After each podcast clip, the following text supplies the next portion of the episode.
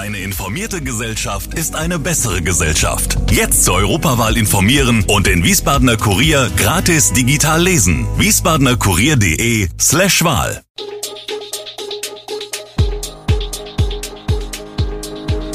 Gude, unser morgendliches News Update.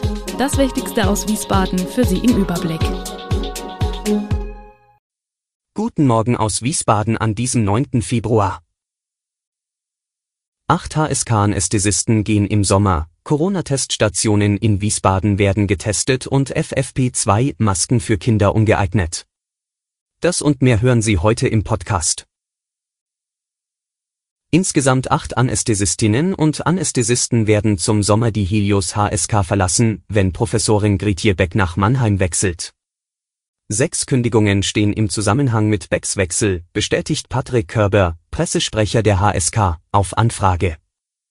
Auch einige Intensivpflegekräfte haben gekündigt, bestätigt Körber. Die Linksfraktion in der Stadtverordnetenversammlung wird dieses Thema am Donnerstag zur Sprache bringen. Sie hatte von Mitarbeitenden von den Kündigungen erfahren, heißt es in einer Pressemitteilung. Die Stelle von Gretier Beck sei ausgeschrieben, so die HSK. In der Interimsphase würden drei erfahrene Oberärzte die kommissarische Leitung übernehmen. Die anderen Arztstellen wolle man möglichst übergangslos neu besetzen. Wie berichtet folgt Beck einem Ruf an die Uniklinik Mannheim. Sie ist stellvertretende ärztliche Direktorin der HSK, Direktorin der Kliniken für Anästhesiologie, Rettungsmedizin und Schmerztherapie sowie kommissarische Leiterin der interdisziplinären Intensivmedizin. Für die Kündigungen der Intensivpflegekräfte nennt der Sprecher vielfältige Gründe. Manche zögen weg, andere würden ein Studium beginnen oder den Beruf wechseln. Man versuche alles, um Beschäftigte zu halten. Im Versorgungsgebiet 5 steigt die Zahl an Covid-Patienten auf den Normalstationen, gleichzeitig sinkt die Zahl auf den Intensivstationen oder bleibt zumindest auf niedrigem Niveau stabil. Das berichtet Professor Ralf Kieslich, der medizinische Geschäftsführer der Helios Doktor. Horst Schmidt Kliniken, die in der Pandemie als koordinierende Klinik fungieren. Das entspreche Auswirkungen der Omikron-Variante, die man erwartet habe. Sie sei ansteckender, aber weniger aggressiv. An den HSK lagen am Dienstag 43 Covid-19 Patienten auf Normalstationen. Die Zahl lag vor zwei Wochen noch bei 23. Die Klinik hatte vor kurzem eine zweite Covid-Station eröffnet. Auf der einen werden nun Patienten behandelt, die wegen Covid im Krankenhaus sind, auf der anderen chirurgische Patienten, die positiv getestet wurden. Zurzeit behandle man außerdem zwei Kinder und vier Schwangere wegen Covid, sagt Kieslich. Eine dritte Station sei möglich, bislang aber nicht notwendig. 37 Corona-Teststellen gibt es bisher in Wiesbaden. Und da die Nachfrage nach Tests steigt, werden es immer mehr, elf weitere sind in Planung. Wer darf überhaupt Corona-Tests anbieten? Die Regeln sind relativ simpel. Im Grunde steht es jedem offen, ein Schnelltestzentrum zu eröffnen. Dafür braucht es ein Hygienekonzept, Test und geschulte Mitarbeiter. Wer eine Teststation betreiben will, benötigt eine Zulassung vom Gesundheitsamt. Wer in einem Testzentrum arbeitet, braucht keinen medizinischen Abschluss.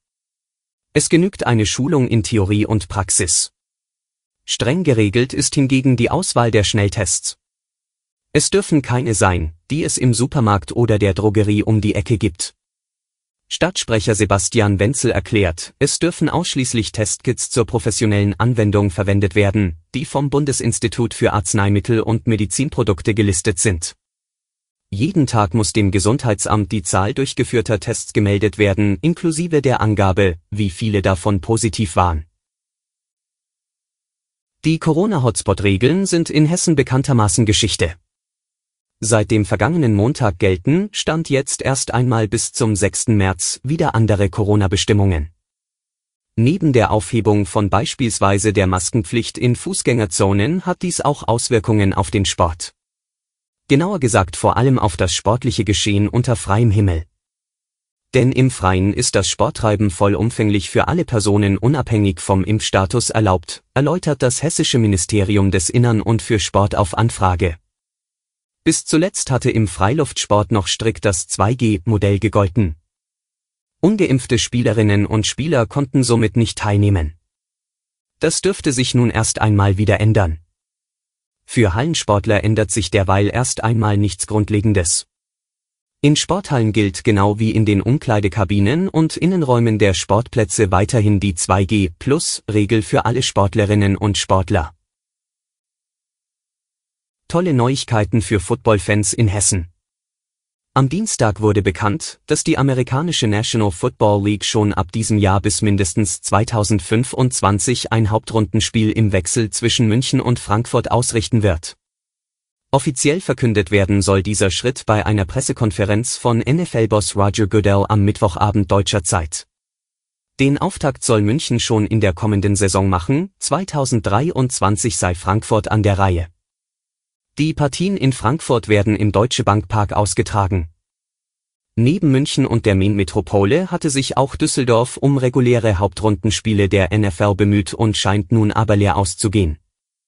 Der US-Sport und insbesondere die NFL erfreuen sich seit Jahren in Deutschland stetig wachsender Beliebtheit. Das hat man in den USA mitbekommen und sich um eine Partnerschaft mit einer deutschen Stadt bemüht. Viele Eltern fragen sich aktuell, ob FFP2-Masken für ihre Kinder eigentlich sicher sind. Aus diesem Grund ist die Stiftung Warentest der Frage auf den Grund gegangen. Das Ergebnis, obwohl es jede Menge FFP2-Masken auch für Kinder im Handel gibt, sind diese wenig kindergeeignet. Die Stiftung hat mit Blick auf 6- bis 12-jährige Schulkinder 15 Masken untersucht, die eine Eignung für Kinder suggerieren. Dass keine dieser geprüften Kindermasken für Kinder geeignet ist, liege am hohen Atemwiderstand, der im Bereich der Werte von Erwachsenenmasken lag. Ist der Atemwiderstand hoch, muss die Lunge mehr Kraft aufbringen, um Luft durch die Maske zu saugen und verbrauchte Luft hinauszudrücken. Das Atmen fällt schwer, zumal Kinder in der Regel eine weniger kräftige Atmung als gesunde Erwachsene haben und oft nur die Hälfte von deren Lungenvolumen. Ob es sich gesundheitlich negativ auswirkt, wenn Kinder Masken mit hohem Atemwiderstand wiederholt über längere Zeiträume hinweg tragen, wurde wissenschaftlich bisher allerdings noch nicht umfassend untersucht. Alle Infos zu diesen Themen und noch viel mehr finden Sie stets aktuell auf wiesbadener-kurier.de. Gude Wiesbaden ist eine Produktion der VRM von Allgemeiner Zeitung, Wiesbadener Kurier, Echo Online und Mittelhessen.de. Redaktion und Produktion die NewsmanagerInnen der VRM. Ihr erreicht uns per Mail an audio.vrm.de.